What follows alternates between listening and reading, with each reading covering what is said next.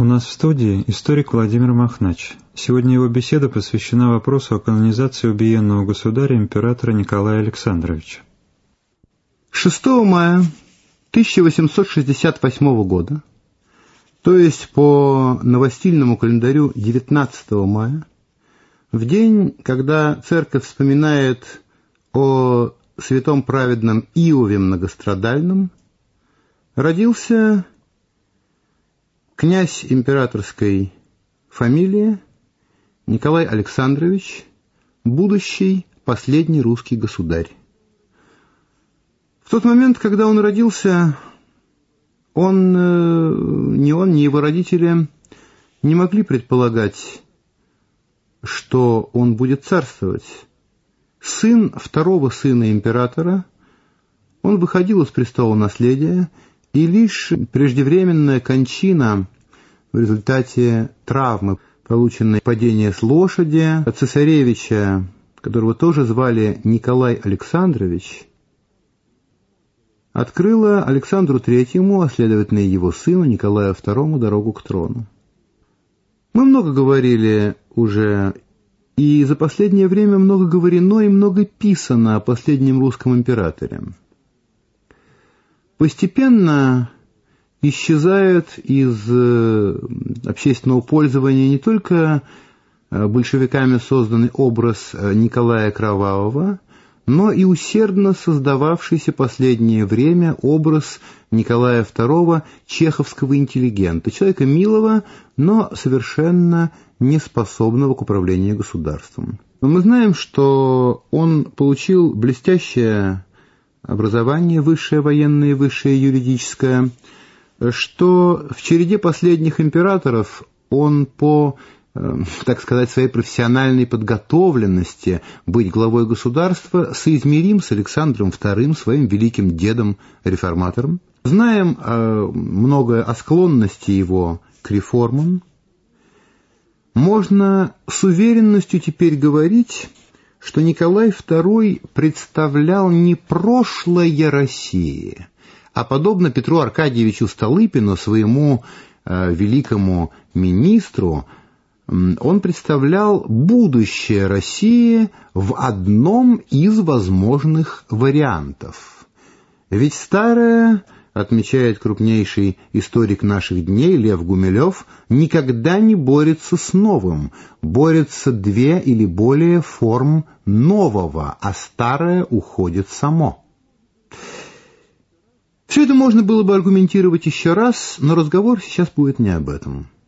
Дело в том, что поднят и очень решительно, можно даже сказать народом поднят, вопрос о церковном прославлении последнего государя от безбожников убиенного.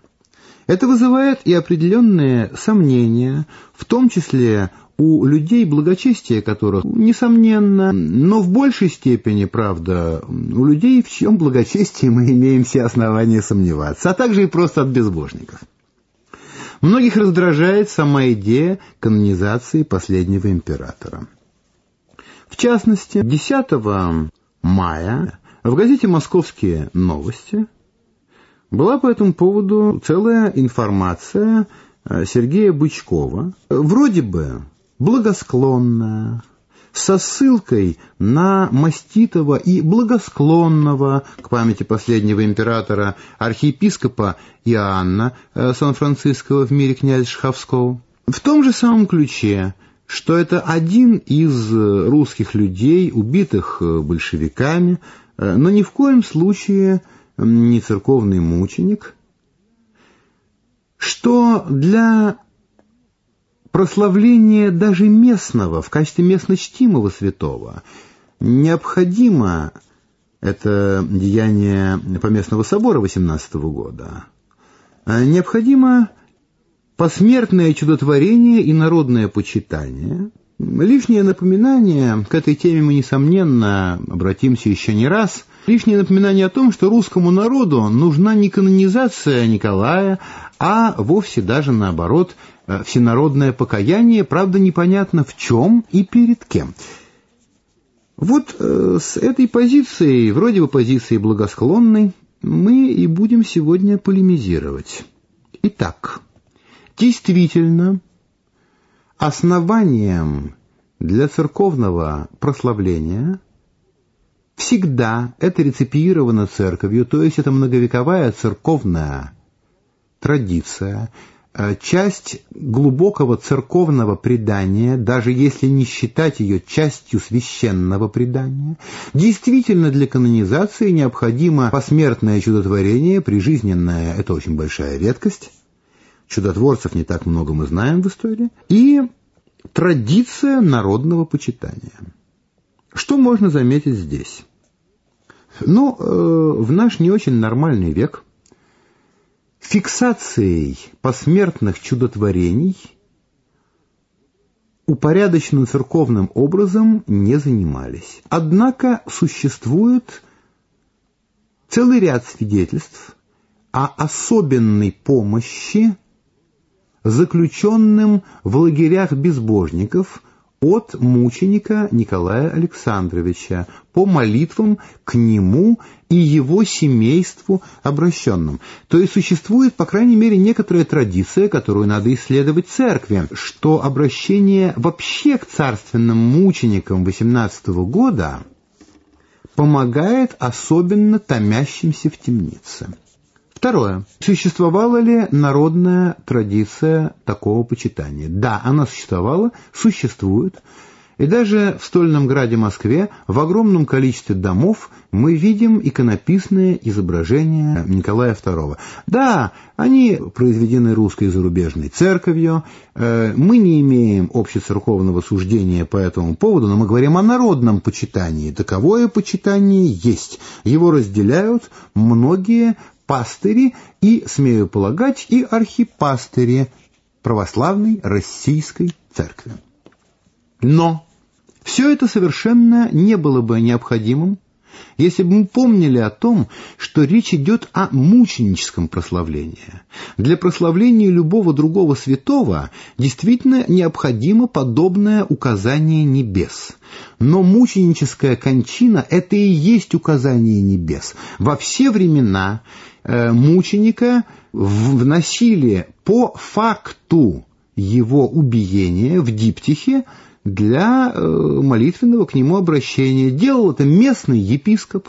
Внести э, в свои диптихи как мученика, в принципе, мог бы Преосвященный Екатеринбургский, ему даже не нужно по этому поводу благословения Поместного собора. Это мученичество, и он вправе решать сам предлагается другое сомнение. Можно ли, это самый тонкий вопрос, можно ли считать, что государь и семья его мученики? Они, безусловно, убиты безбожниками, безусловно, они были добрые христиане, мы все это знаем точно. Но зато ли они убиты, что они были христианами? Во-первых, у нас есть примеры таких мученических прославлений. Это, прежде всего, самые первые мученики российские. Святые страстотерпцы Борис и Глеб. То есть мы имеем факт мученичества не за веру православную, не за исповедание веры, а за православное поведение в жизни, за православный образ жизни. И это тот случай, который вполне может быть применим к памяти не только последнего государя, но и его семейства. Мы действительно видим, что он уклоняется от эмиграции. Он уклоняется от помощи зарубежных э, кругов, по крайней мере, со стороны враждебных держав. Он однозначно еще в своем домашнем первом аресте в царском селе э, давал понять, что Россию покидать не собирается. Он не вступил на путь даже с отпавшим, даже с э, изменившим ему народом, изменившим присяги. Он не вступил на путь братоубийственной борьбы. Вот вдумайтесь на секунду – куда мог легко эмигрировать и успешно развязать гражданскую войну последний император. Ну, например, Финляндию.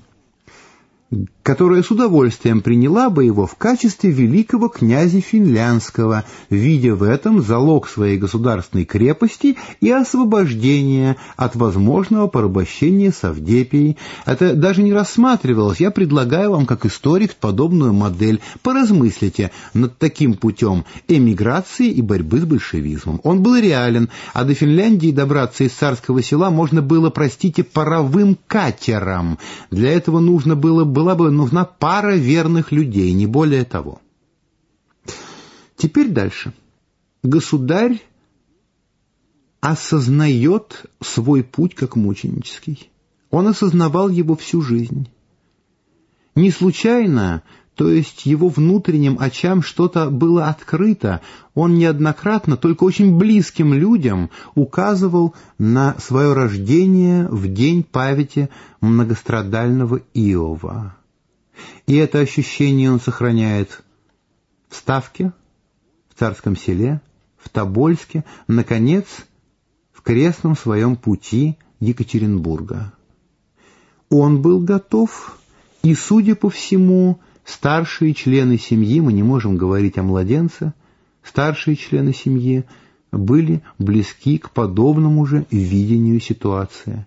И те, кто, может быть, ну, обязательно причтен э, к сонму мучеников, если вопрос станет о государе, э, те верные слуги, которые сопровождали их и с ними погибли, вели себя так же и чувствовали свое восхождение на Голгофу, неся крест государя по э, образу Симона Киринейского. То есть это готовность. А что есть государь? Вот последний аспект нашего рассуждения. Ведь государь — это не просто глава своей страны. Это ее искупитель, это ее символ. Мы знаем э, со времен древнейшего язычества, разумея язычество не темное, демоническое, а язычество светлое, э, о царской жертве за свой народ. Самая высшая жертва в языческих представлениях была жертва добровольного принесения себя самого царем. Между прочим, это образ крестной жертвы единственного окончательного царя Господа нашего Иисуса Христа, что известно было в язычестве. И здесь мы видим в образ крестной жертвы Спасителя добровольное принесение в жертву себя царем за свой народ. После этого э, можно ли сомневаться еще, казалось бы. Теперь, ведь Россия не непростая страна. Россия была и православным царством по образу Третьего Рима, и последней христианской державой на планете. Мы знаем, что революция была учинена богоборческими силами. Это не подлежит ни малейшим сомнениям.